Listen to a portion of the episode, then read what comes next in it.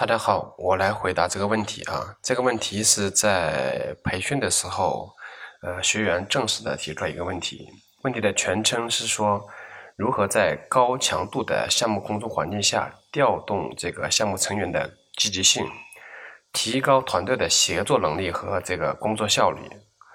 那么这个问题问的是什么呢？它主要是说这个执行力和效率的问题。其中这个调动员工的积极性就是提的这个执行力的问题。而提高这个协作能力还有工作效率的话，说的是效率问题。说实话，这两个几乎是所有企业都面临的复杂问题。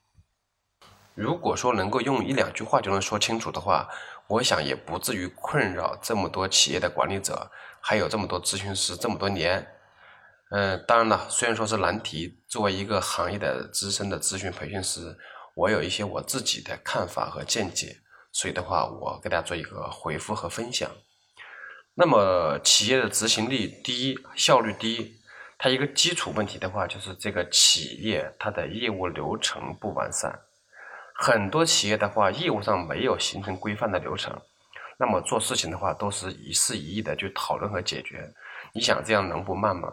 另外，就是很多企业有了流程，但是流程是基于这种只能编写的。什么意思呢？就是这种比较基层的岗位人员，基于他自身的业务的视角去编写的流程。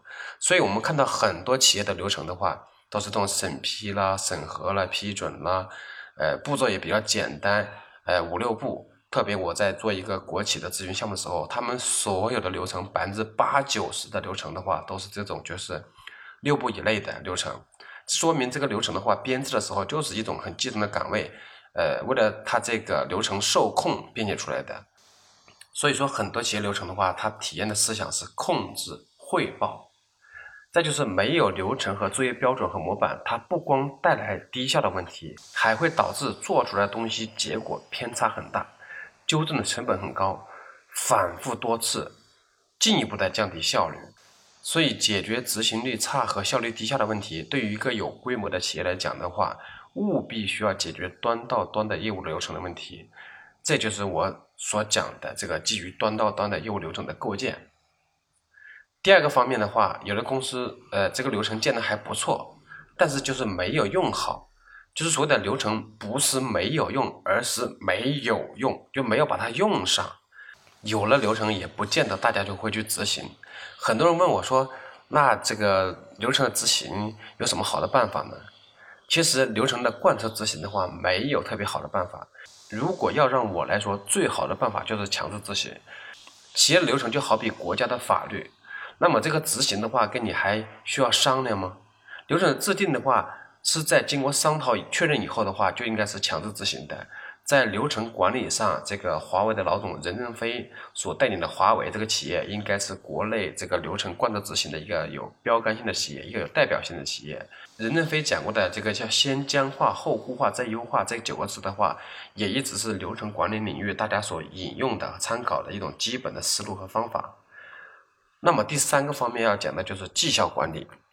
解决执行力的话，我们前面讲过的基础的是流程，那么保障的话就是绩效管理。对于人来讲，管理最为直接有效的方法的话，就是绩效导向。当然了，有很多优秀的企业，还有人资源管理，讲究什么事业留人啊、文化激励啊、人性关怀等等这方面，它实际上都是绩效管理的进化和演变。你靠员工的自我追求啊，靠员工的情怀啊、信仰啊，去自我的去，呃，主动工作的人毕竟是少数，更多的人还是俗人，还是普通人，还是需要靠激励的。我认为任何一个有这方面有问题的企业的话，都有必要做一下这方面的咨询。总结来讲，刚才所问的这个问题的话，它主要是这个执行力和这个效率的问题，也正是我的业务领域和业务方向。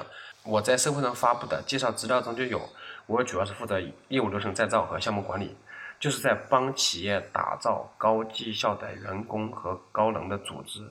我相信。能够帮助很多企业解决这个效率和执行力的问题。